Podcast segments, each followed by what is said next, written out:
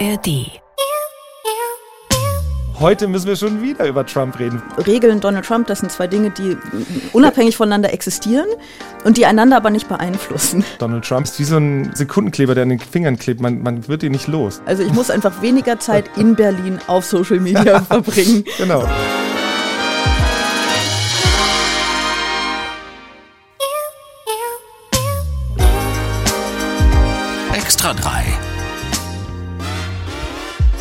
Bosettis Woche.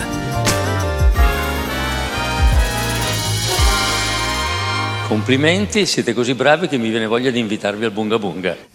Das war Silvio Berlusconi bei einer Preisverleihung eines Wissenschaftspreises, bei der er den PreisträgerInnen gesagt hat: Glückwunsch, ihr seid so gut, dass ich versucht bin, euch zu Bunga Bunga einzuladen. Alle, die auf Twitter sind, kennen das. Sobald der Name einer berühmten Person in den Twitter-Trends ist, erschreckt man sich und denkt: Oh nein, hoffentlich ist er nicht tot. Meist sind sie nicht tot, sondern nur in irgendwelche Skandale verwickelt. Aber manchmal eben doch. Ähm, bei Berlusconi war das anders. Denn was zuerst in den Twitter-Trends auftauchte, war nicht sein Name, sondern Bunga Bunga. Ach, echt? Ja, echt. Oh. Das ist doch meine Lebensleistung. Bosettis Woche ist das hier, der Extra 3 Podcast. Und heute ist sowieso alles toll, denn heute ist die 50. Folge. Erstens. Herzlichen Glückwunsch. Vielen Dank, vielen Dank. Das erstens. Äh, zweitens sitzen wir hier ähm, wieder im wundervollen Keller des NDR und neben mir sitzt ein Mann, ähm, mit einem schönen Nachnamen. Mein Nachname fühlt sich deinem Nachnamen sehr verbunden. Ingo Zamperoni ist heute da. Hi. Buongiorno. Ja, genau, siehst du. Ja, wir sitzen hier im, äh, im Keller des NDR. Es, äh, wir haben diesen Raum schon wieder eingehend bewundert. Ja, also überhaupt, dass ich äh, wusste gar nicht, dass solche tiefen Keller existieren hier, an die ich hier hinabgeführt Das wurde. sind die Folterkeller des Ja. NDR. Aber ich kann so viel sagen. Also ich war zweimal bisher hier, einmal mit Anja Reschke und einmal mit Oliver Kalkofe. Wir haben alle irgendwie wieder rausgefunden. Das ist, glaube ich, so das äh, senderinterne Escape Game, das man hier hat. Genau, wie kommt man hier an den Bluescreens vorbei, an den Lampen und findet wieder hinaus Richtung Kantine? Ja, Äh, genau. Von dem Geruch nach. genau. Also es ist eine Art Studio, äh, ne? Ingo hat es gerade schon gesagt, es gibt Blue- und Greenscreens, es werden hier ab und zu Dinge gedreht, auch für, äh, für Extra 3.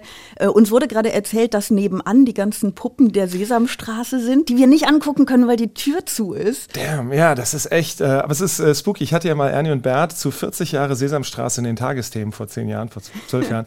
Und ähm, und das ist irre. Die hängen dann am Haken, diese Puppen und Kostüme, und das sind Puppen. Und in der Sekunde, in der die Spieler die aufgreifen, hast du Ernie und Bert vor dir. Ja. Die werden echt lebendig. Das ist total irre. Ach, wie schön. Ja. Wobei die Vorstellung, dass sie jetzt so nebenan so langsam lebendig werden, ein bisschen, bisschen creepy ist es auch, wo wir gerade so im im Keller, Keller. sind. Aber egal. Also ja, Voraussetzungen sind ideal für eine unbeschwerte 50. Folge dieses Podcasts. Großartig. Ja, wir haben auch nur komplett unbeschwerte Themen, würde ich sagen. Wir fangen gleich mit einem, mit einem ganz fröhlichen an. Sag doch mal was Nettes über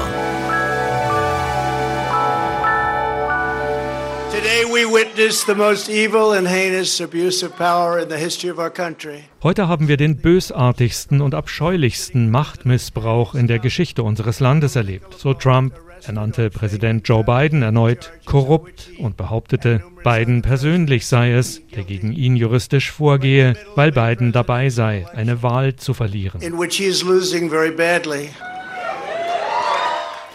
Immer diese Superlative. Sag doch mal was Nettes über Donald Trump. Ah, ich finde es beeindruckend, wie man seine Haarfrisur so quasi von links nach rechts so mörteln kann, dass sie dann auch äh, meistens hält, wenn nicht der Wind gerade dazwischen fährt. Wie, schön, wie schön, wie, wie schnell das auch kam. Das, also, das ist, was du denkst, wenn du Donald Trump anschaust. Oh, ich denke an so vieles, wenn, wenn ich Donald Trump auch nur den Namen höre. Ähm, es ist wirklich ähm, erstaunlich, wie es ist wie so ein ja, wie so ein Sekundenkleber, der an den Fingern klebt. Man, man wird ihn nicht los. Also das ist echt. Ähm, Also äh, der, der Anlass dafür, dass wir jetzt heute über Donald Trump sprechen, ist natürlich, dass er sich ähm, vor Gericht verantworten muss, weil er Informationen über Atomwaffen in seiner Dusche gelagert hat. Ich glaube, so kann man das zusammenfassen. so kann man das also auf hat, den, auf den Nenner gebracht, ja. genau, er gere- geheime Regierungsdokumente auf seinem Privatanwesen gelagert, anstatt sie zurückzugeben. Es ist auch nicht der erste, also es ist nicht der einzige Prozess. Äh, es gibt diesen Prozess wegen der Schweigegeldzahlung. Aber man kommt da total durcheinander, wie viele juristische Probleme Donald Trump gerade am Hacken hat. Also ja. es ist echt einmal die Schweigegeldzahlung äh, gegen Stormy Daniels, ehemalige Pornodarstellerin, ähm, dann ähm, gegen ähm, eine Schriftstellerin äh, oder eine Journalistin, äh, die ihn angeklagt hat, zivilrechtlich wegen Vergewaltigung. Äh, da gab es ja das, das Urteil jetzt, da ist er ähm, verurteilt worden, nicht wegen Vergewaltigung, aber wegen sexueller äh, Belästigung zumindest. Äh, eine Million Dollar Strafgelder muss er da zahlen und es ist noch nicht äh, durch, geht in Berufung. Aber dann sind noch die Sachen wegen der Beeinflussung der Wahl, äh, des Wahlausgangs in Georgia, wo er dem den lokalen Behörden gesagt hat, sie sollen irgendwie noch 20.000, 30.000 Stimmen für ihn finden und, und, und, und. Also es ist sein, sein Geschäfts-, also Donald Trump, die Firma sozusagen, hat, äh, hat auch noch irgendwelche Sachen, wo es läuft. Also es ist wirklich schwierig, das auseinanderzuhalten. Mhm. Glaubst du, dass es, ähm, wenn es quasi ein großer Prozess wäre, wegen einer griffigen und irgendwie greifbaren Sache, dass das, ähm, dass das das für die Menschen irgendwie klarer machen würde, dass es tatsächlich problematisch ist? Ich glaube nicht. Ich glaube, weil seine Unterstützer und seine Seite das immer als eine Art von Hexenjagd darstellen würden. Und, und, ähm, und immer, das ist das perfide daran, immer gibt es auch so Punkte, wo man sagt, okay, wenn ich jetzt Sympathisant der Republikaner wäre oder aus dem Trump-Lager komme, würde ich sagen, ja, stimmt, das kommt mir auch so ein bisschen komisch vor, wie zum Beispiel die Tatsache, dass eben auch bei äh, Joe Biden oder auch bei Hillary Clinton damals äh, Geheimdokumente gefunden wurden auf dem E-Mail-Server oder auch äh, bei, bei ihm zu Hause.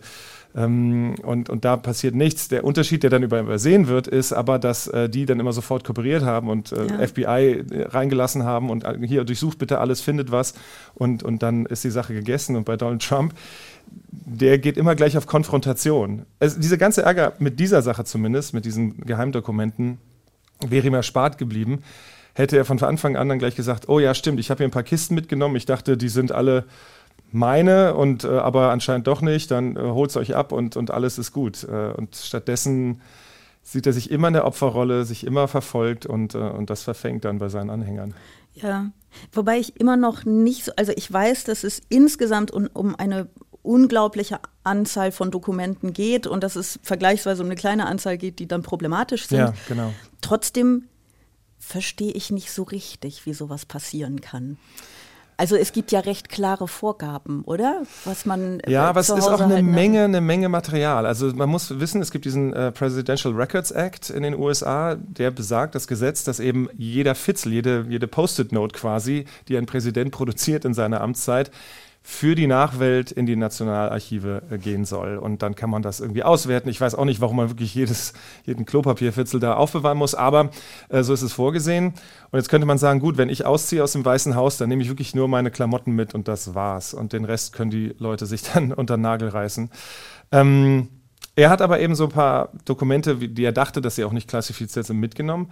Und das sind wirklich, am Anfang waren es erstmal 15 Kisten, dann hat man nachgefragt und gesagt, da fehlen aber ein paar Sachen, zum Beispiel der Brief, den Obama äh, dir hinterlassen hat auf dem Schreibtisch des äh, Oval Office. Ähm, warum, wo ist der? Und dann hat er eben nochmal was nachgelegt und dann wurde aber irgendwann schnell klar, ähm, hm, ist aber seltsam. Und unter diesen Sachen waren eben auch ein paar äh, Geheimdokumente, höchster Geheimhaltungsstufe. Und dann äh, hat man gefragt, ist da noch mehr?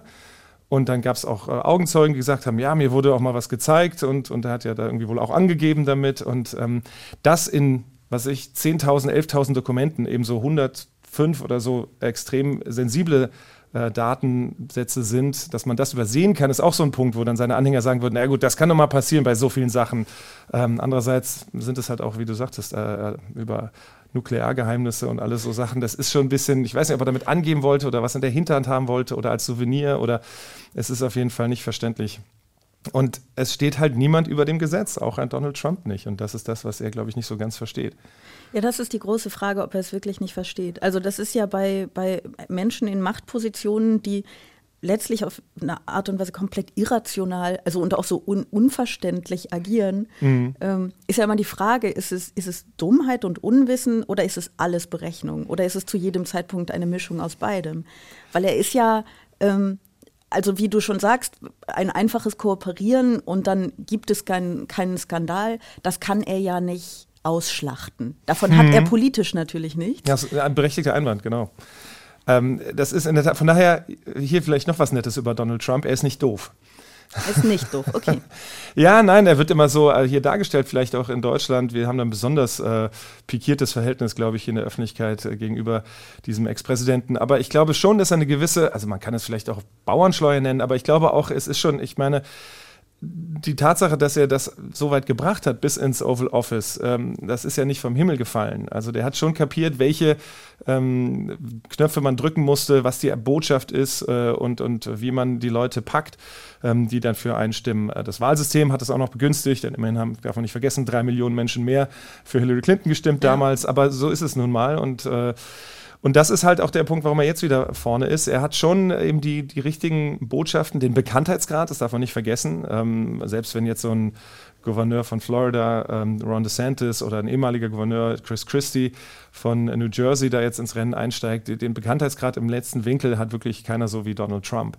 Und, und da, da hat, hat er schon eine gewisse, ja, durchaus auch eine gewisse Intelligenz, glaube ich. Aber es ist nicht so eine mit so einer Strategie verbunden. Ich glaube, der denkt manchmal nicht vom Baum bis zur Borke. Also das ist so mhm. impulsiv alles, erratisch. Man kann da kaum Linien ziehen wie das, sondern es ist jetzt das eine und morgen, wenn, wenn ich heute jemanden verteufelt habe und der morgen aber mich äh, bejubelt, dann finde ich den auch plötzlich wieder gut. Es ist so ein totales nach ähm, sehr narzisstisch, würde ich sagen, wobei man sich mit Ferndiagnosen ja äh, richtig äh, vorsichtig sein sollte. Aber es ist, ähm, ja, es ist ein Phänomen, dass alles so an ihm abperlt, dass Dinge, für die schon seit Jahren die meisten oder jeder Politiker oder Politikerin längst von der Bühne geschubst worden wäre, da hat er es geschafft, auch durch seine Pop- äh, Kulturalität, sagt man das so? Nein, also jetzt sein, ja. jetzt ja.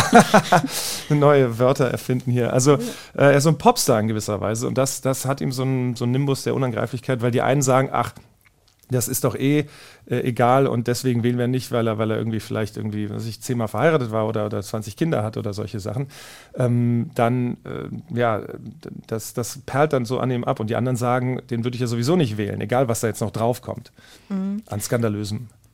Ja, ja, das stimmt. Also er hat einfach äh, dadurch, dass er nie irgendwelche Regeln befolgt, ist die Sache, er hat einfach kein Verhältnis mehr zu Regeln. Also auch in, in, in der Wahrnehmung der Menschen. Ne? Es ist einfach Regeln Donald Trump, das sind zwei Dinge, die unabhängig voneinander existieren und die einander aber nicht beeinflussen. So. Ja, ne, es wird fast auch gar nicht mehr erwartet. Also, es wird nicht mehr erwartet. Genau, genau, man denkt schon gar nicht mehr, ja, das, ach guck mal, der hat sich ja dran gehalten. Ich meine, die Tatsache, dass er erschienen ist beim Gerichtstermin.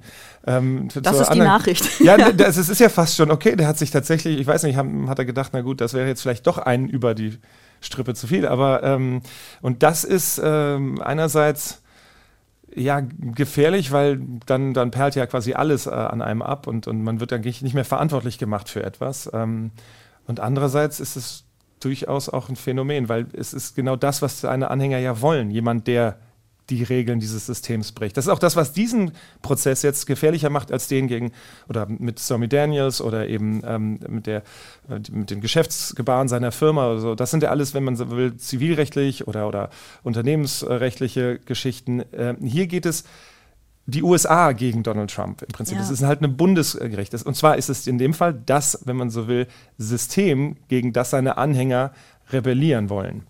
Und das verstärkt es ja noch so mehr, dass er sich als der, als der Rebell dann darstellen kann. Und zwar unabhängig davon, wie es ausgeht. Mhm. Das ist ja das Erschreckende daran. Ja, ne? ja die, die Umfragewerte gehen hoch, die zu, äh, also die Zuwendungen, die Spenden gehen Sieben hoch. Millionen ja. Dollar hat er bekommen in den Tagen danach, ja. Irre, oder? Ich muss zugeben, ähm, ich wollte eigentlich sehr gerne nicht über Donald Trump reden. ich, ich, empfinde ja jeden Tag, an dem ich nicht über Donald Trump reden muss, als großes, großes Geschenk. Und du erinnerst dich wahrscheinlich daran, ne? als er äh, Präsident war, du hast wirklich in keiner Zeitung gab es auch nur fünf, äh, nur einen Tag, fünf Minuten irgendwie online, wo man nicht Donald Trumps Gesicht gesehen hat. Und ich habe diese Zeit, in der er etwas weniger präsent war, ähm, sehr, sehr genossen. Und ich weiß jetzt nicht, also die Frage, ich habe zwei Fragen dazu. Ich habe erst, die erste Frage ist, ist er ähm, ist er so relevant, dass wir über ihn reden müssen? Und ich meine ihn als Person, nicht ihn als Symptom eines grundlegenden Problems. Ne? Also ist er, solange er nicht tatsächlich Präsidentschaftskandidat ist, so wichtig, dass man über ihn reden muss? Oder haben wir noch ein bisschen Pause? Ich glaube, es lässt sich kaum mehr trennen. Also er ist natürlich in erster Linie das Symptom einer Entwicklung, einer, einer Spaltung in der Gesellschaft, ähm, die das so personifiziert. Es ist ein bisschen auch, sage ich immer, wie wie ein Autounfall. Ne? Man, man möchte nicht hingucken, ja. aber man kann den Blick nicht abwenden. Und äh, es gab diesen furchtbaren Satz des damaligen News-Direktors, also Chefredakteurs, wenn man so will, von CBS News, der gesagt hat, Trump vor der Wahl 2016, Trump may be bad for America, but he's great for CBS News. Also ähm, ne, für das Land mag schlecht sein, aber er ist großartig für ähm, für unser Nachrichtengeschäft, weil die Leute, und dann ist es immer wie Hen, äh, Hen und Ei, man, man weiß nicht, was zuerst kommt. Also wenn die Leute sich nicht dafür interessiert hätten oder interessieren würden in gewisser Weise, dann würden wahrscheinlich auch nicht so viele Journalisten darüber berichten. Umgekehrt, je mehr darüber berichtet wird, desto mehr fasziniert es die Leute oder interessiert es sie. Und ich glaube, auch hier hat man gesehen, wenn Stern oder Spiegel oder auch wir ähm, Trump äh, vorne hatten oder auf dem Cover, dann gehen die Absatzzahlen hoch und, und dann denkt man, weil, weil man nie weiß, das ist ja auch, und das ist auch, auch was Positives, wenn man will, so will für ihn, ähm, es ist immer spannend, man, also jetzt mal ganz wertneutral ausgedrückt, man weiß nie genau, was passiert. Also es ist ja. so unberechenbar, was natürlich für Politik, vor allen Dingen für die Führung eines Landes wie die Vereinigten Staaten von Amerika, äh, komplett eigentlich irrsinnig ist. Aber ähm, man darf halt nie vergessen, dass er aus Sicht vieler Republikaner, auch meines Schwiegervaters, der zweimal Trump gewählt hat und auch wenn er ihn persönlich furchtbar findet und hofft, dass er nicht das Ticket gewinnt dieses Mal, aber der würde ihn auch, falls er der republikanische Kandidat sein sollte, ein, ein drittes Mal wählen. Und, äh, das verstehe ich jetzt nicht auf Anhieb.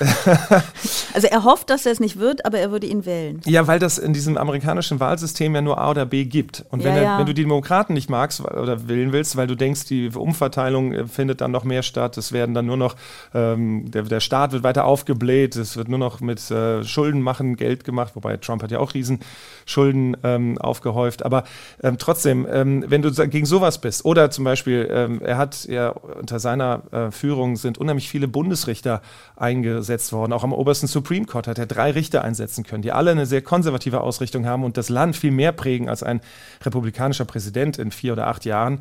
Ähm, oder auch die Wirtschaft, der, der, der Dow Jones ist unter seiner Präsidentschaft, ob er damit zu tun hatte, ja oder nein, ist, ist dahingestellt, aber ist total durch die Decke Decke gegangen auf Rekordhöhen, was in den USA viel mehr auf die Renten- und Pensionsfondspläne der Menschen einzahlt als bei uns hier in Deutschland. Und, und all so Sachen, so kleine Sachen oder auch, allein die Mauer, die ja hier so sehr umstritten war, auch in den USA extrem umstritten ist, aber das Symbol, die haben nie damit gerechnet, dass da wirklich vom Golf von Mexiko bis zum Pazifik eine wirkliche Mauer gebaut wird, sondern allein die Aufmerksamkeit auf dieses Thema, da haben wir ein Problem, da gibt es illegale Einwanderung, wir wissen nicht, wer ins Land kommt und wie das Ganze funktioniert äh, und, und da müssen wir irgendwas tun und, und sei es nur Symbolpolitik, aber das haben ihm seine Anhänger angerechnet und da gibt es verschiedene Gründe, die muss man nicht unbedingt nachvollziehen, aber die sind jetzt auch nicht, dass die alle, was weiß ich, von irgendeinem bösen Zauber belegt wurden und ja, dann ihr Kreuz da machen oder dass das ein Kuh war, sondern das war ähm, eine, eine, eine rechtmäßige Wahl und, und, äh, und das, deswegen sage ich, ist das das Symptom, der war dieser Ausdruck dessen und äh, trotzdem ist es, ich habe ja auch einen Podcast mit meiner Frau seit dem ersten Film, den ich darüber gemacht habe, über meine Familie, Amerika, wir müssen reden und wir sind jedes Mal dabei, sagen wir, heute müssen wir schon wieder über Trump reden, weil schon wieder irgendwas passiert war und wir genau. wollen das genau. immer nicht. Aber ja, Amerika, wir müssen reden, den wollte ich äh, am Ende nochmal anteasern, aber machen so. wir das einfach jetzt schon, das ist nämlich ein wirklich, nein, das ist super, das ist, weil es ist ein wirklich schöner Podcast. Das Vielen ist Dank. so ein, ähm, man hat so, also du sprichst mit deiner Frau und man hat so das Gefühl von ähm, Professionalität gepaart mit Vertrautheit. Und also so, ne, als würde man irgendwie Leuten äh, zuhören, die sich über dieses Thema äh, äh, unterhalten, die einen Bezug zu den USA haben, natürlich ganz klar, vor allem deine Frau, ähm, und die aber rein zufällig auch noch irgendwie kluge Autorin und Journalist sind. Das ist aber, das klingt so wie, das ist zufällig so, deswegen ähm, wissen wir auch alles darüber, aber wir reden darüber so. Ähm, es ist auch äh, tatsächlich so ein bisschen wie die Gespräche am Küchentisch. Also so ist genau. die Idee auch entstanden. Wir reden so viel darüber, weil es uns beschäftigt und weil es meine amerikanische Familie so sehr beschäftigt. Und dann kam eben parallel zu dem ersten Dokufilm über diese Zerrissenheit in der Familie die Idee auf, einen Podcast für ein paar Folgen zu machen. Aber dann passierte immer weiter was. Ne? Dann ja. kam der 6. Januar, dann kam die Ablehnung des Wahlergebnisses und so weiter weiter und so fort. Und, ähm, und deswegen führen wir diese Küchengespräche täglich und alle zwei Wochen lassen wir das Mikro nebenbei noch mitlaufen. Ja, ja, genau. So fühlt es sich an und das ist sehr schön. Also Amerika, wir müssen reden, äh, findet ihr natürlich auch in der ARD Audiothek und in den Show Notes. Wann erscheint er immer? Alle zwei Wochen, in der Regel montags. Manchmal, wenn irgendein Ereignis ist, das wir noch aufgreifen wollen, dann verschiebt sich das vielleicht so einen Tag. Aber ähm, jetzt am vergangenen Montag hatten wir die letzte Folge. Und dann übernächsten Montag äh, kommt dann wieder die nächste Folge. Ja, sehr schön. Ähm, ich habe noch eine, eine Frage Frage zu diesem Thema. Wenn man, also wenn du sieben Millionen Dollar dadurch einnehmen würdest, würdest du dich dann auch anklagen lassen? Ah, die Verlockung, die Versuchung. ähm, ja, es ist schon irre, wie, wie, wie, viel Geld da verpulvert und verbraten wird in der amerikanischen Politik für dann am Schluss. Pff, ja, man kann man sich dann schon fragen. Andererseits ist es ein sehr, sehr harter Aussiebkampf. Das ist das Prinzip dahinter, dass man so ähm, harte Bandagen schon im Vorwahlkampf äh, auffährt, um dann die wirklich die Besten, die sich da durchgesetzt haben, so Survival of the Fittest mäßig, äh, dann im, ins Endspiel gehen um die Präsidentschaft gegen die andere Seite. Ähm, und sieben Millionen ist ja dann im Vergleich zu dem, was was da sonst noch äh, für Riesenbeträge in den nächsten Monaten und äh, ein, zwei Jahren verbrannt wird. Jede Wahl ist jedes Mal die teuerste aller Zeiten gewesen. Ähm, ist es ein Klacks einerseits. Andererseits, ja, würde ich, äh, ich würde behaupten zu sagen, nein. Ihr seht jetzt gerade das Grinsen nicht, das er auf den Lippen hat. Ah, ich bin nicht überzeugt. bin nicht überzeugt von seiner Antwort. die Frage ist auch ein bisschen, wofür sich anklagen lassen. Ne? Also, ja, das stimmt. Ob es so ein, ähm, dafür du hast ein Eichhörnchen gerettet äh, und dafür, was ich irgendwie Hausfriedensbruch begangen, äh, ja. da lass mich gerne für anklagen. Genau. Ich will, dafür würde ich dir auch sofort 10 Millionen Dollar geben. Dollar auch, keine Euro. Ja, so, wir kommen jetzt mal von den USA ähm, zurück nach Deutschland. Verlierer der Woche. Ich will einmal sagen, diese Kategorien von Sieg oder Niederlage, die muss man natürlich fragen, das verstehe ich schon, aber sie verhindern natürlich jeden Kompromiss. Der Verlierer der Woche ist jetzt äh, nicht Robert Habeck. Ich sage nicht Robert Habeck, weil darüber, finde ich, müssen wir reden, ob das so ist oder nicht. Ich sage mal das Gebäudeenergiegesetz. Ja. Oder man nennt es, glaube ich, Heizungsideologie. Die Heizungsideologie hat verloren. Der Heizhammer hat verloren. Es gibt eine Einigung beim Gebäudeenergiegesetz. Ähm, es wird, wie geplant, Anfang 2024 äh, in Kraft treten, aber ähm, erstmal nur für Neubauten gelten ähm, in dem auch einfach vor zwei Jahren schon über die Hälfte Wärmepumpen eingebaut wurden, aber egal. Mhm. Ähm, für Bestandsgebäude gibt es eine Entscheidungszeit, so wurde sie genannt, äh, bis die jeweilige Kommune eine Wärmeplanung vorgelegt hat, was bis 2028 geplant ist. Ähm, Robert Habeck nennt das einen Kompromiss. Ist das ein Kompromiss? Politik kann immer nur durch Kompromiss äh, funktionieren. Ähm, natürlich hätten die Grünen gerne mehr gewollt und äh, vielleicht ist auch mehr, wäre mehr notwendig gewesen, ähm, um, um unsere Ziele auch zu erreichen. Aber Politik ist immer der Ausgleich von Interessen. Und das darf man nicht vergessen. Das dürfen auch, ähm, wenn jetzt von Fridays for Future die Enttäuschung kommt, dass das so verwässert worden ist oder so, dann muss man sagen, ja, versteht man einerseits vielleicht, aber andererseits, es geht nicht anders. Ähm, und es ist ein hartes Geschäft. Ne? Wir haben das ja erlebt bei diesem Gesetz, äh, dass dieses unglückliche Akronym GAG hat, ja, weil es dann eben eigentlich kein Witz ist, sondern es geht um was wirklich Ernsthaftes. Aber ähm, das Gebäudeenergiegesetz, das durchgestochen wurde in den ersten Vorbereitungen schon, damit es eben so torpediert werden kann, ähm, das ist schon harter Tobak äh, einerseits. Andererseits ist das Teil des Geschäftes, das Ringen um eine Lösung. Und dann finde ich, allemal ist eine Lösung, die zumindest einen Schritt nach vorne oder weiter geht, besser als gar keine Lösung. Ja, ich habe mich ja, ähm, es, es gab mehrere Punkte in den, in den letzten Monaten im Verlauf dieser, dieser Debatte, in dem ich dachte, jetzt wird Robert Habeck einfach Amok laufen an irgendeinem Punkt, wenn sie sich so, sie haben sich geeinigt im Grunde und dann äh, wird doch wieder, ach nee, so können wir jetzt doch nicht. Die FDP habe ich als sehr destruktiv empfunden in diesem ganzen Prozess mhm. und du sagst, es ist ein, ein Abwägen von Interessen, da stimme ich dir natürlich zu. Grundsätzlich ist, da, so funktioniert Politik. Ähm, aber ich finde, es gibt auch einen Teil von Politik, der nicht so funktionieren sollte, wie er funktioniert. Nämlich, dass zum Teil auch einfach Interessen von, von ähm, also ich weiß auch, Lobbyismus muss man jetzt nicht zu 100 Prozent in jedem Fall verteufeln. Auch mhm. Lobbyismus hat eine Funktion in der Demokratie. Aber ähm, also es geht ja äh, zu großen Teilen auch einfach um mangelnde Transparenz. Aber ähm, ich, ich habe das Gefühl, dass in vielen Debatten, und diese Debatte hat es so klar gezeigt, häufig eben nicht zwei klar formulierte Interessen gegeneinander abgewogen wurden und dann eine Lösung gefunden wurde, sondern dass es zum Teil auch einfach um das Destruktive an sich ging. Also es ja, ging oder um Wählerstimmen oder Punkte oder Umfragen wieder zu das, steigen. Ja, aber das meine ich, Mhm. aber auf eine destruktive Art und Ja, Weise. Also ja. nicht auf ein, guck mal, wir haben aber die bessere Lösung und dafür solltet ihr uns jetzt wählen, sondern auf ein, guckt mal der da, auf so eine Art, die Mhm. ich, pff, also die einfach unfassbar an den Kindergarten erinnert. und die, die ähm, glaube ich, über das Wahlverhalten im Sinne von, welche Partei wähle ich hinausgehend, auch wirklich, es ist jetzt immer ein großes Wort, wenn ich sage, die Demokratie beschädigt, aber was einfach ähm, wahnsinnig zu einer Politikverdrossenheit ich führt. glaube schon, ja, ja. Weil man wirklich, man schaut dazu und man, das finde ich noch ein bisschen anders als bei Trump. Man denkt, boah, ich will nicht hingucken.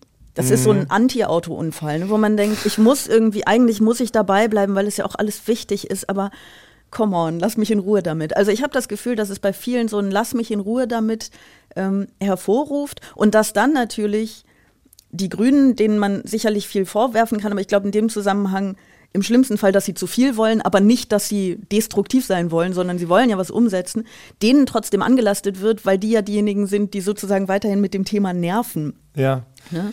Da, das stimmt. Das ist, glaube ich, dann eine sehr unglückliche Position, in der die Grünen sich befinden, weil es auch nicht zu Unrecht, es wurde ja auch in den Bundestagsdebatten äh, immer wieder hervorgehoben, äh, dass, dass da wirklich Jahre versäumt wurden.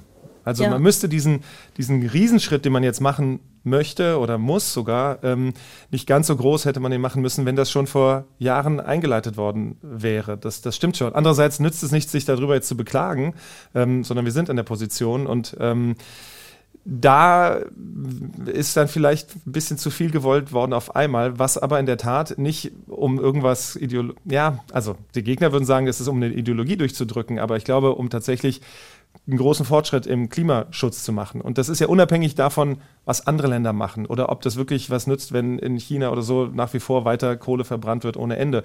Ähm, und und äh, da, da, das ist ja quasi, wir müssen ja unsere Hausaufgaben machen. Wir müssen ja gucken, was wir hier machen. Und ich glaube, dass, äh, dass da, es gab mal, glaube ich, war das Otto von Bismarck, glaube ich, der gesagt hat, Politik ist wie beim Wurst machen. Man, man will beim Prozess nicht dabei sein oder gucken, wie das so, irgendwie so in der Art hat das, glaube ich, gesagt. Wer, das, Entschuldige, wer ist Otto von Bismarck? oh, sorry, das war ein gemeiner Diss an Emilia Fester. Es tut mir sehr leid, ich nehme den zurück. Aber ähm, Also das ist, glaube ich, das, das Harte dabei und, das, äh, und dann ist es teilweise, weiß man nicht, ob das jetzt wirklich um der besseren, des besseren Resultats willens oder nur um der Machtpolitik willen ein, ein Keil irgendwo in ein, äh, in ein Rad getrieben wird. Ähm, das möchte ich jetzt mal nicht irgendwie ähm, quasi vorwerfen in dem Sinne, aber man hat schon so ein bisschen den Eindruck, dass der Webfehler dieser großen Anstrengung beziehungsweise dieser Ampelkoalition ja schon da ist, dass zwei sich sehr gegenüberstehende Parteien die beiden Treiber sind dieses, dieses Zwists und die SPD immer so ein bisschen da in der Mitte äh, so lange zuguckt, bis es nicht mehr geht und dann muss der Kanzler irgendwie ein Machtwort sprechen. Und das hat dann sowas von, ja, wie du sagst, Kindergarten einerseits, andererseits geht es um, um ernste Themen und es macht ja keiner, glaube ich, nur aus Jux an der Freude. Ja, ja. Also ich will noch eine Sache aufgreifen, die du äh, vor ein paar Sätzen sozusagen gesagt hast, mit dem zu viel wollen. Ich habe das ja auch eben schon genannt. Ne? Es ist aber immer die Frage, woran man, woran man es misst, weil es ist ja eigentlich so, dass alle Maßnahmen, die jetzt beschlossen wurden, gar nicht reichen. Ja, Ne? Also wenn man, wenn man, wenn man das Ganze am Ziel, das wir erreichen müssen, bewertet, dann ist es alles nicht genug. Und es stimmt natürlich, es liegt daran, dass es einfach jahrzehntelang äh, aufgeschoben wurde, anstatt es anzugehen. Ähm, Das ist aber, und ich, ich glaube, dass die Grünen am ehesten die Partei sind, die sich äh, an diesem Ziel orientieren wollen und dass viele andere Parteien dann eher sagen, äh, wir müssen uns an dem messen, was zumutbar für die Menschen ist. Und da kann man dann eventuell auch ne, den Fehler bei den Grünen sehen, dass sie das möglicherweise zu wenig machen. Das weiß ich nicht. Aber ich habe gedacht, also es, es kommt ja jetzt viel Empörung. Es kommt nach dieser Einigung von allen Seiten Empörung. Ne? Also die einen sagen, die FDP ist eingeknickt, die anderen sagen, Robert Habeck, wie jetzt ist alles verloren, wie konntest du nur? Und ehrlich gesagt bin ich nicht, das ist jetzt ähm, meine Laieneinschätzung dazu, aber ich bin nicht davon überzeugt, dass die Einigung so schlecht ist. Also ich weiß nicht, ob es so schlimm ist, weil Verbote sind ja erstmal kein Selbstzweck. Es geht ja nicht darum, dass das jetzt verboten sein soll, um verboten zu sein, sondern es geht ja darum, dass eben möglichst keine neuen Öl- und Gasheizungen mehr einge eingebaut werden. Und ehrlich gesagt, also abgesehen davon, dass das Geschäft mit Wärmepumpen sowieso schon boomt wie sonst was, ist ja jetzt auch kaum, wird kaum jemand noch so doof sein, sich jetzt eine neue Gasheizung einzubauen. Also okay, kann, kann er natürlich nicht, weil ähm, äh, im Moment ist es, glaube ich, so, dass insgesamt einfach mehr Leute Heizungen einbauen. Ja, ähm, also Wärmepumpen steigen natürlich klar, da ist der Bedarf steigen, äh, Gas und Öl steigen aber auch momentan. Ja, wahrscheinlich, weil viele denken, hey, noch mal schnell, bevor sich das ändert, äh, baue ich noch eine ein, solange es noch geht. Die gilt ja. ja dann erstmal noch eine Weile. Ja, ich weiß, wobei es ja unklug ist, ne, weil es sich einfach über die Jahre nicht rechnen wird. Meine, ja. meine Vermutung ist ja, dass die einfach alle äh, auf ihre Schornsteinfeger hören. Aber es ist im Moment, gibt es einfach ja auch eine große Unsicherheit, was passieren wird und alle denken, ich mache das noch schnell. Ich, das ist jetzt meine, nur so meine ja, Einschätzung, aber ich kann mir vorstellen, dass sich das halt einfach so entwickeln wird, dass die Leute dann bei allem, bei, bei allem sich aufregen wollen weil aufregen, sich aufregen tun die Leute ja gerne, aber am Ende dann halt doch irgendwie sehen werden, ah, das wird sich über die nächsten Jahre und Jahrzehnte einfach nicht rechnen und es dann sozusagen von selber einfach nicht mehr machen werden. Ja, und deswegen verstehe ich manchmal auch die FDP nicht so ganz, die dann dieses, ja, wir müssen die Technologieoffenheit bewahren und das ist so ein bisschen bei den äh, Verbrenner, bei dem Verbrenner aus, ne, wo die dann sich quergestellt haben gegen halb Europa und gesagt haben, ja, ja wir müssen aber auch die E-Fuels noch erlauben für einen Verbrenner, aber das wird das ist so, ah, gibt es davon kaum was bislang und, und das wird so ein kleiner, so eine kleine Nische sein, dass ich, dass ich dachte, deswegen eventuell sogar die Koalition platzen zu lassen und sich da auf die Hinterbeine zu stellen, hat so ein bisschen was von auch come on, ja. Also das äh, ist so ein bisschen ähm, jetzt eben auch, dass man sagt, okay, es muss dann auch eine Gasheizung, wenn sie denn wasserstofffähig äh, sein wird eines Tages, aber das weiß ich gar nicht, ob es wirklich äh, dazu kommen wird. Vielleicht werden wir irgendwann den großen Wasserstoffboom haben, es wäre zu begrüßen, aber äh, das ist so ein Verkämpfen an, an, an einigen Stellen. Ähm, wo ich mich auch frage, ja, geht es dann wirklich dann um die Sache? Weißt du, weißt du, was das aber, glaube ich, ist? Selbstwirksamkeit. Das ist dieses Ding, das Kinder so fasziniert. Ne? Wenn Kinder zum ersten Mal irgendwie malen oder irgendwas machen, sie sehen, ich tue was und dann passiert was. Und ich glaube, das ist, was die FDP auch ein bisschen macht. Ne? Also wenn sie sich gegen halb Europa stellt, dass sie denken, guck mal, krass, wir sind hier die, die kleinste Regierungspartei und was wir so alles und äh, das natürlich sehr nach außen getragen auch. Also nicht nur, dass sie sich selber darüber freuen, sondern dass sie möglicherweise ihren WählerInnen oder auch potenziellen WählerInnen auch einfach zeigen wollen, guck mal, was, was wir reißen können. Aber das gehört halt leider, wenn man so will, auch zur Politik. Dass man das so ein bisschen, diese Selbstvermarktung und das, das Trommeln sich auf die Brust hauen, vielleicht guck mal, was wir erreicht haben.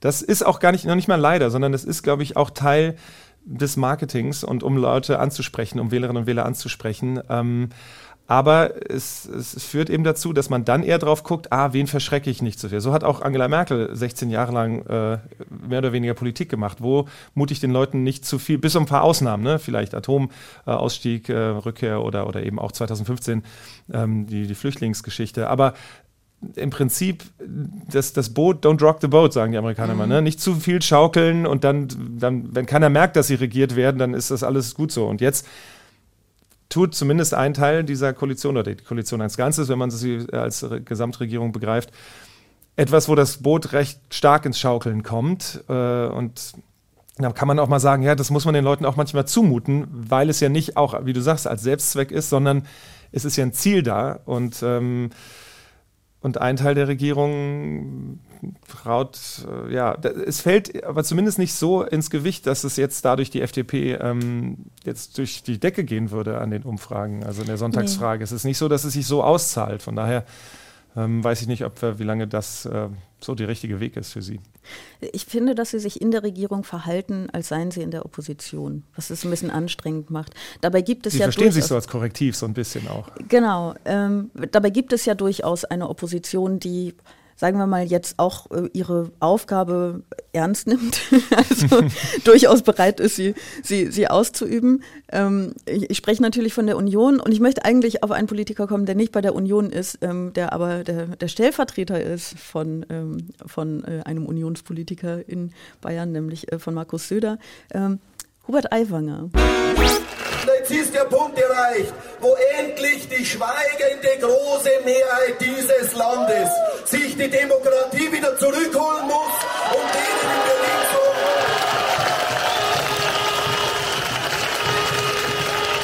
und denen in Berlin sagen, ihr habt wohl den Arsch offen da oben, meine Damen und Herren.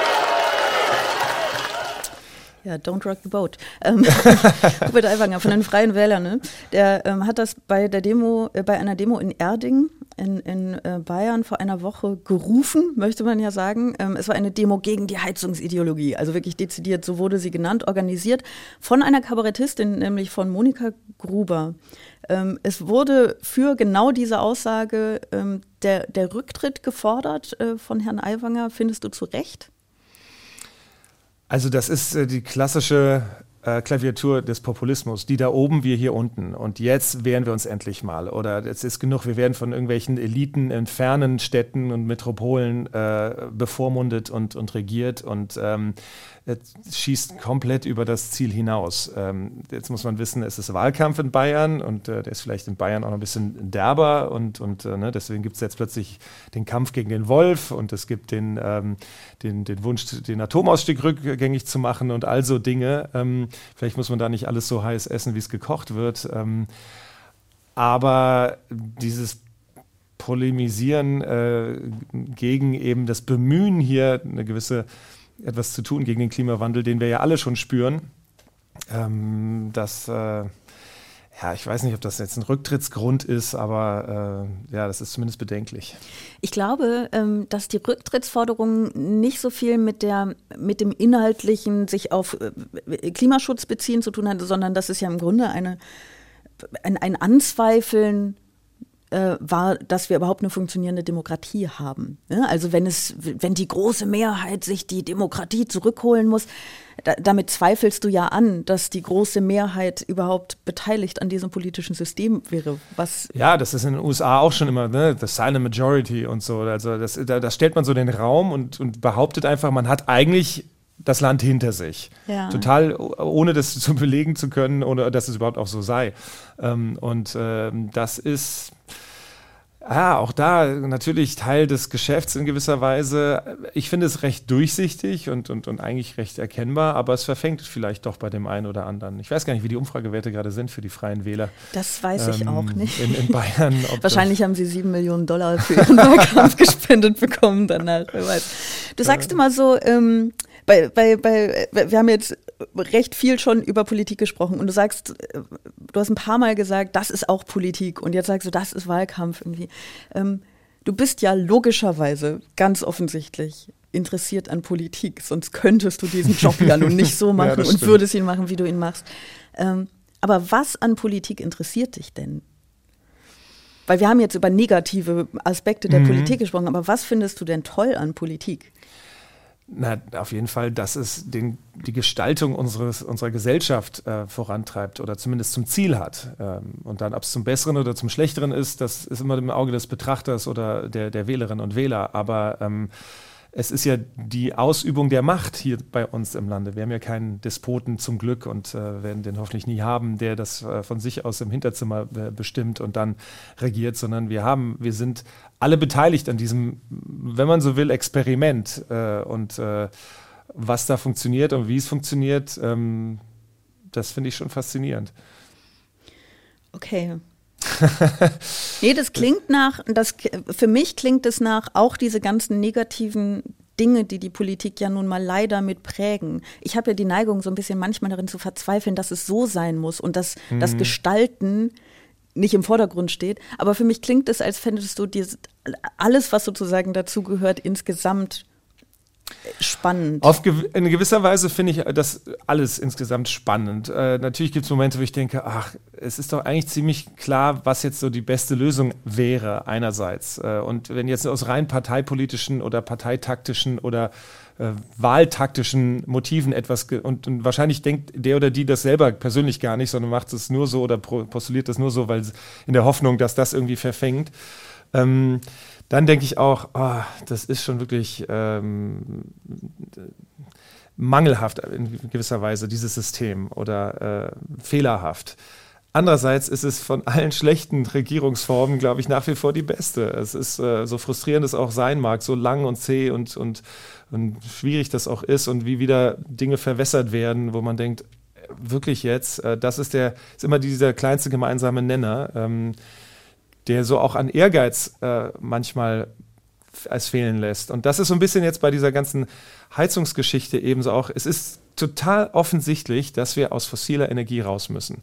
Mhm. Und, und, und und um dahin zu kommen, müsste man sagen, okay, was machen wir denn? Wie wäre es denn Tempolimit? Äh, wie wäre es denn mit so kleinen Schritten? Man muss ja nicht immer gleich von vornherein, jetzt von heute auf morgen gleich alles verbieten, sondern ähm, was sind denn so die einzelnen Schritte? Und dass das sich gleich schon zerrieben wird, ähm, das ist unglaublich frustrierend. Nur fällt mir im Moment keine bessere Lösung, keine bessere Form ein.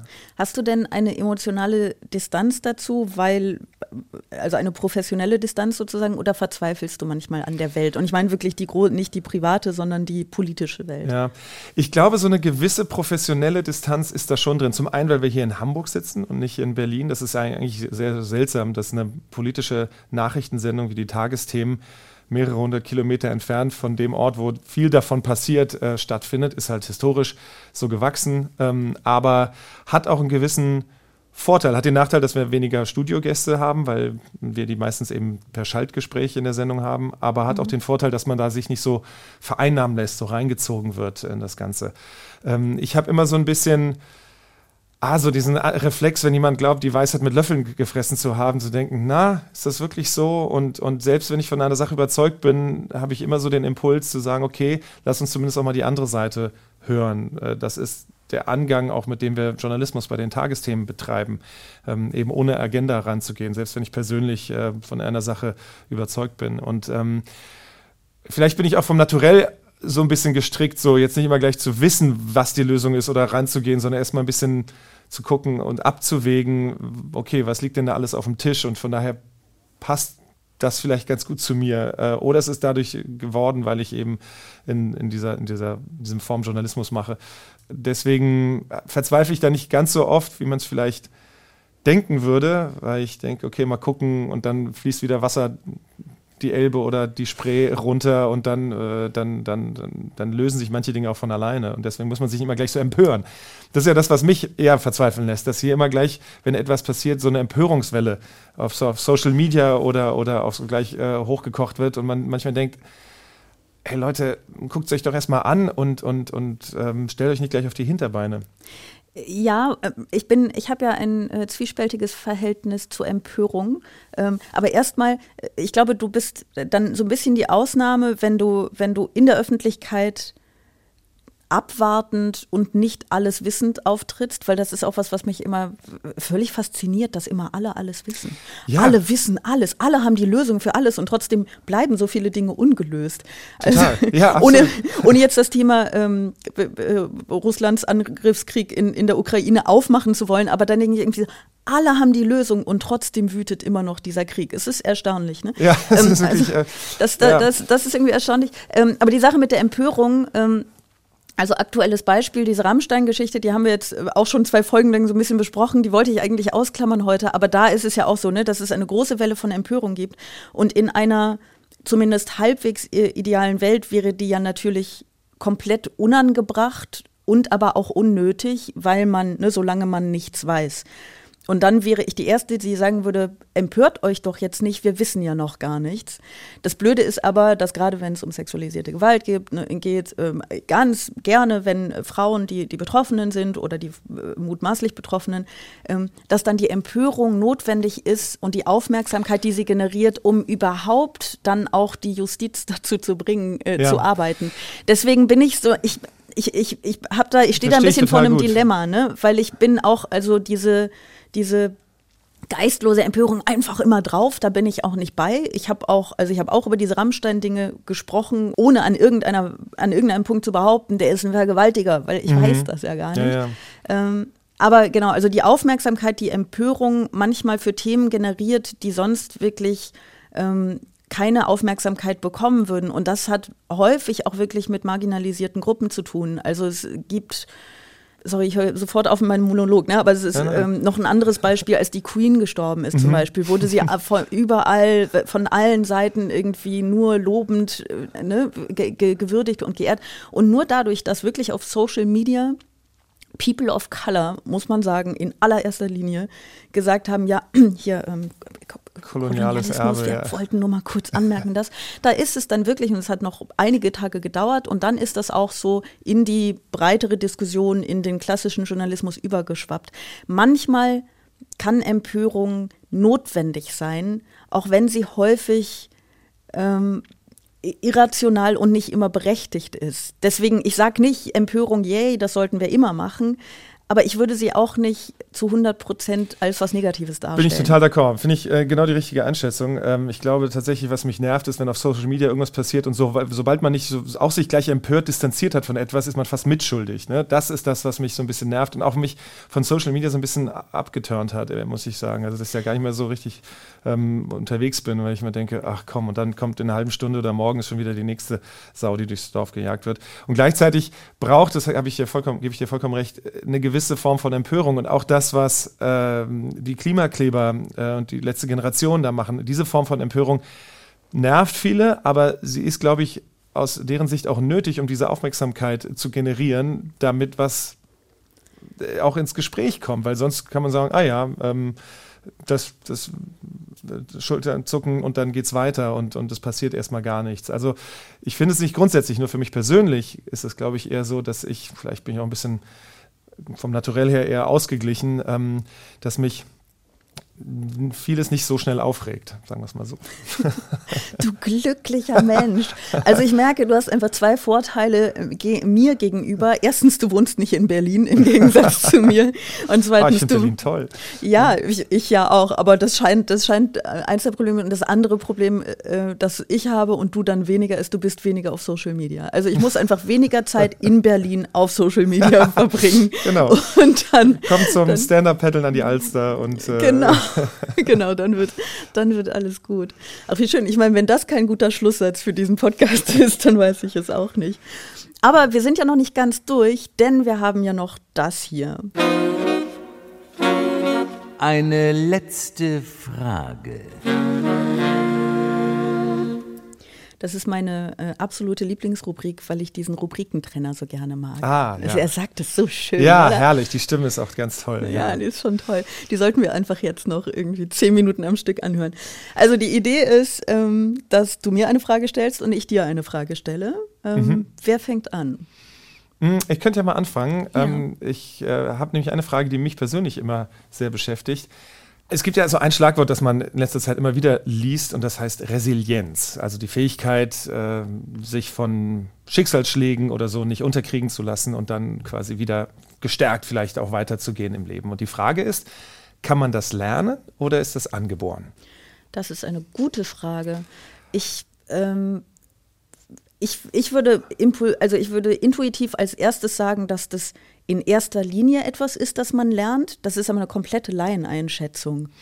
Ja, ich frage mich das auch, weil ich das immer faszinierend finde, wie, wie Menschen, die alle Voraussetzungen haben für ein gutes, glückliches, erfolgreiches Leben, dann doch scheitern an gewissen Sachen. Und Menschen, wo du denkst, also jetzt nicht ne, pauschal, aber doch immer mal wieder, die wirklich die schlimmsten Voraussetzungen hatten, äh, Gewalt als Kind erlebt haben und, und all die Dinge ähm, ausgegrenzt worden sind und es irgendwie schaffen, dadurch entweder stärker zu werden oder sich doch durchzuboxen. Und, und ich frage mich, ob es die Umstände waren, die gesagt, dass, dass jemand gesagt hat, okay, ich schwimme mich da jetzt frei oder ob die einfach von Natur aus äh, so versorgt wurden mit so einem gewissen Gen zu sagen, ach komm, im Leben geht schon mal was schief, äh, das wird schon, es hätte noch immer gut gegangen. Ja. Mhm. Also, also ich, ich würde sogar jetzt mal die These aufstellen, dass dass die Wahrscheinlichkeit, dass du als Person resilienter wirst, größer ist, je mehr, es müssen ja nicht komplett schlimme Dinge, aber zum Beispiel mhm. verunsichernde Dinge du früh erfährst. Also ne, Menschen, die, weiß ich nicht, früh mit ähm, mit Unsicherheiten in der Familie. Es muss ja nicht gleich Gewalt und ganz schlimm sein. Es kann ja auch die Trennung der Eltern sein. Ja, genau. Kann, oder Brüche, starke Brüche. Das Brüche, es so können viele Umzüge sein, mhm. die dich dazu, äh, die, die einfach dazu führen, dass du häufig neue Freunde finden musst oder so, dass du dich in neuen Umgebungen einfinden musst. Es muss ja nicht alles, also in den schlimmen Fällen ist es natürlich noch viel schrecklicher, ne? aber jetzt so es kann ja einfach, es können ja Dinge sein, die dich früh dazu zwingen, dich, ähm, dich anzupassen. So, also das ist es ja im Kern. Mhm, und mhm. ich würde jetzt vermuten, deswegen habe ich gesagt, ich vermute sogar eher, dass es, dass es fast nur gelernt ist, aber ich weiß das nicht. Ich bin ja keine, ne, bin ja keine Psychologin, ich, ich, weiß darüber nichts. Ähm, Aber ich, ja, also ich denke, dass das ist, wobei man dann natürlich auch sagen kann, ähm, es gibt ja nun auch genug Leute, die dann genau unter diesen Erfahrungen einfach ihr Leben lang leiden und Ja. es eben nicht schaffen. Ne? Obwohl Ja, ich glaube schon, dass es eine gewisse Brüche als Herausforderung, als Training vielleicht auch sogar braucht, um zu lernen, ach guck mal, das ist jetzt schiefgelaufen, aber ich habe daraus was anderes. Oder manchmal ist es so, ich habe das die Erfahrung gemacht, ähm, wenn etwas nicht so geklappt hat, was ist ganz Banales, ja, ich war in, einer, in Konstanz beispielsweise habe ich studiert am Bodensee und, und die ersten zwei WG-Zimmer, die ich mir, wo ich mich vorgestellt habe, fand ich super und dachte, ach komm mal, das klappt und dann haben die mich nicht in die WG aufgenommen. Oh. Ja, ja.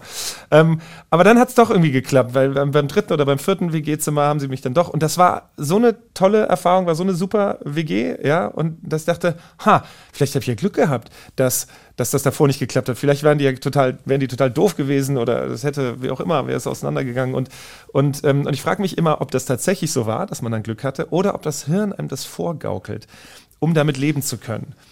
Unterm Strich ist es egal, ja, weil das Ergebnis zählt. Aber ähm, ob das so eine Art Selbstschutz ist und, und man einfach das Beste draus macht. Ähm, und äh, so ist es mir dann oft auch, auch ergangen in vielen anderen Entscheidungen, wo, wenn was nicht so geklappt hat, dass das, was dann kam, eigentlich besser war. Aber das ist, ähm, äh, das ist eigentlich ein sehr, sehr destruktiver Gedanke. Weil ich kenne den, ne? wenn man, wenn man irgendwie, man hat was, man hat was Schlimmes erlebt. Also weiß ich nicht jetzt, oh, auch sowas wie Liebeskummer zum Ja. Beispiel. Ne? Also Herz gebrochen, alles ist schrecklich. Du weißt, die Person, das ist die Person, mit der du wirklich zusammen sein willst. Und du kannst es dir nicht schönreden. Also du schaffst es nicht, es dir schön zu reden, weil da ist kein, naja, eigentlich hat es doch nicht gepasst. Na, eigentlich ist er ja doch ein Arsch oder sie oder so. Ne? Also eigentlich, ähm, eigentlich ist es ja doch irgendwie gut. Und, und du schaffst es nicht, dir das schön zu reden. Dann wirst du für immer verzweifeln, weil es gibt keine logische Folge, Ja. die dazu führt, dass du dann wieder glücklich bist. Es muss dir einfach irgendwann egal werden oder die nächste Person muss kommen. Aber was die meisten Menschen ja tun, ist sich dann Gründe suchen, aus denen es ja doch irgendwie nicht gepasst. Guck mal, wenn er sich jetzt so verhält, dann war er ja doch kein guter Mensch und so, ne? Obwohl der Fakt wahrscheinlich einfach ist, dass dieser Mensch dich einfach längst vergessen hat, total guter Mensch ist, aber dich halt einfach nicht liebt. Bumm, fertig so, ne? Und das ist aber, damit kannst du ja nicht leben. Also, Nee. was machst du? Du redest es dir schön. Und ich bin auch sehr so, dass ich, ähm, dass ich dann durchschaue, was mein Gehirn macht und dadurch mache ich es mir wieder kaputt. Also ich Ah. merke, jetzt rede ich es mir schön, dann beobachte ich mich dabei, wie ich es mir selber schön Bist du rede. scharfsinnig wahrscheinlich. ja. Ich bin einfach zu klug für mich selbst. ja, um das Ganze mal in ein, mir selbst schönredend in ein äh, Satz zu gießen. In, in, in Selbstlob zu gießen. Nein, ich weiß nicht, ob es, ist, ob es mit Klugheit so viel zu tun hat oder ob es vielleicht mehr mit einem zu analytischen Gehirn dann zu tun hat, ne? dass du zu sehr Aber wenn es funktioniert am Ende, dann ist es ja okay. Also wenn man sich nicht das zerredet, sondern die Gründe. Deswegen meinte ich das es gerade, wenn du das sagst, das ist eigentlich ein destruktiver Gedanke zu sagen, ah, ich weiß nicht, ob mein Gehirn es mir gerade vielleicht einfach schön geredet hat. Das, das darf man nicht Da muss man denken. aufhören. Man muss, genau, man muss einfach äh, in dem Moment, in dem es okay für einen ist und Ja. in dem man sieht, ach guck, die Beziehung danach, das, das WG-Zimmer danach, der Job danach war doch super.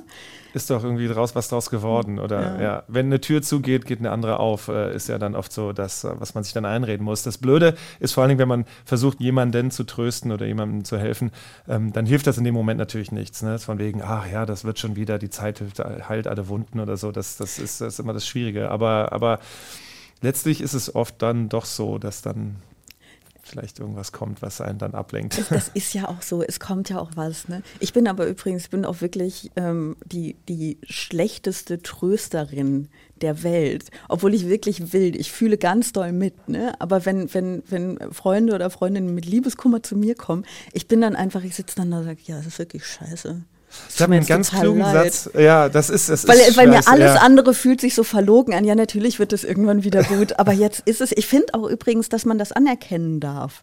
Ne? So, dass man einfach mal sagen darf, das ist jetzt aber auch wirklich ja, kacke. Das muss man sogar, glaube ich. Auch für sich selber. Also Ja. du musst nicht sofort wieder. Und wenn du zwei Jahre brauchst, brauchst du zwei Jahre. Richtig, So, ne? Das genau. Ist so. Das ist nicht, wir sind in so einer werbegestylten Welt, wo alles immer nur äh, Smileys und alles äh, frisiert und mit Filtern versehen ist und alles perfekt. Ähm, und ich glaube, das muss man sich dann eben auch eingestehen, dass es auch mal Und wie du sagst, auch mal eine Weile dauert. Es gibt diesen, ich habe den sehr klugen Satz neulich mal gelesen, der Erich Kästner, glaube ich, zugeschrieben wird. Man darf mit dem Trösten nicht zu früh anfangen. Ja. Also da gibt es auch ein Timing und man muss jemandem die Zeit oder den Raum auch lassen, glaube ich, äh, sich in seinem Selbstmitleid auch zu ertränken, äh, zumindest eine Weile. Aber irgendwann muss man dann wieder auftauchen, aber man darf die nicht zu früh rausholen, sondern man muss da noch ein bisschen drin baden können. Ja, genau. Guck mal, wie wir es jetzt noch so schön in so einem traurigen. Hey, aber ich habe noch eine Frage an dich, ne? Ach so, ja, natürlich, natürlich. Ist eine total, es ist eine super blöde Frage. Und ich finde das gut. Ich möchte sie dir unbedingt stellen.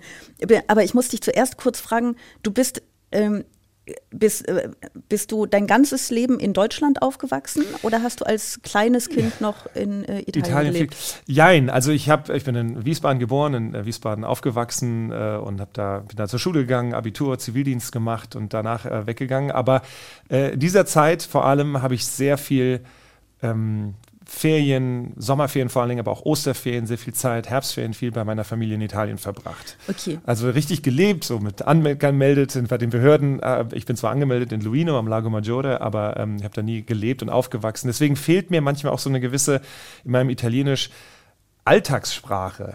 Ja, das kann ich mir vorstellen. Ja, und viele Italiener, oder häufig habe ich das schon mal gehört, haben mir Italiener gesagt, du sprichst so ein leicht antiquiertes Italienisch.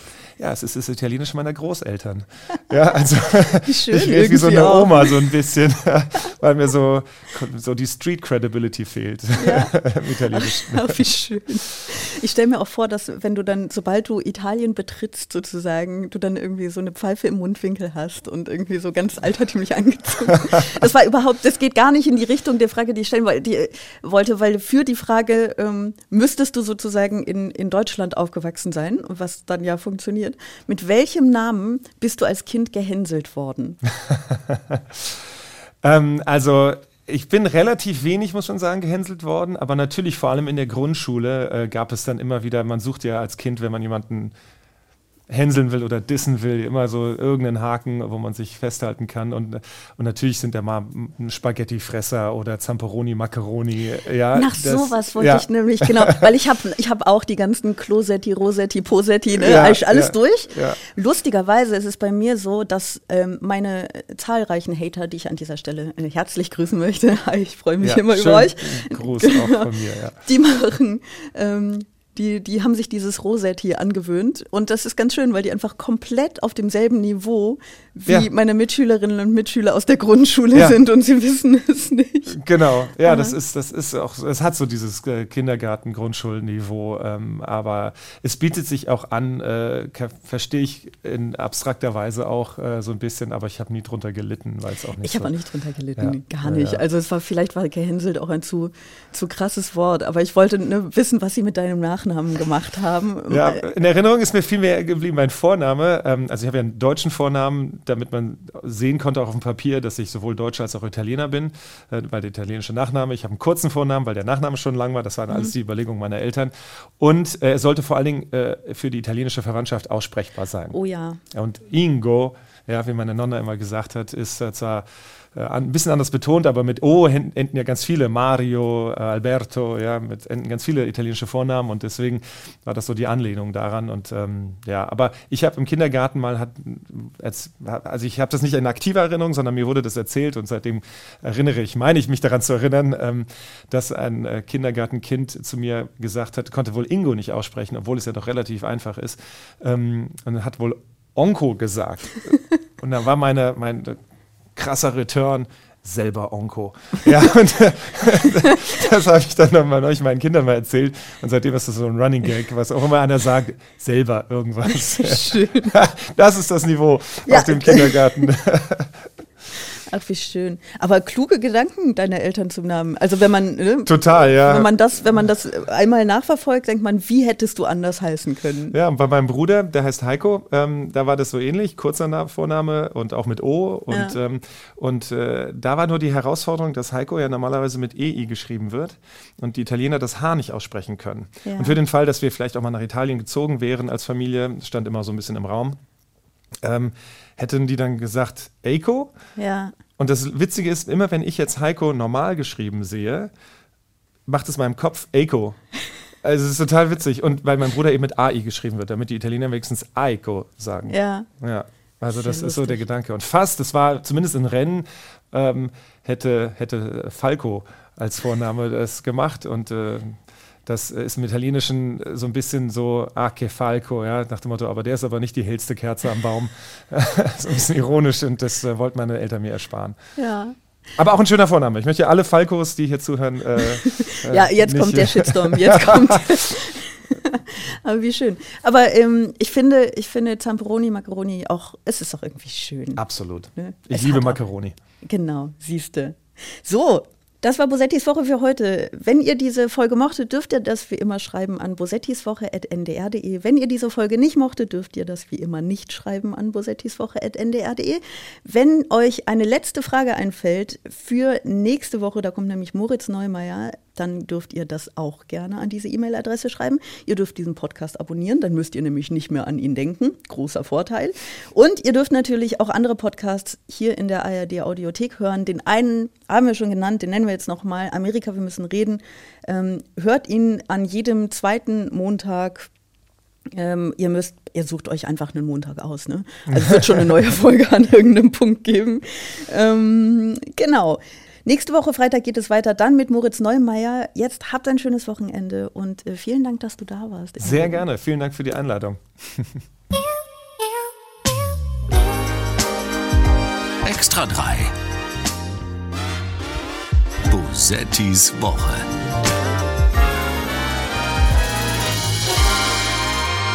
Ein Podcast vom NDR, immer freitags nachmittags.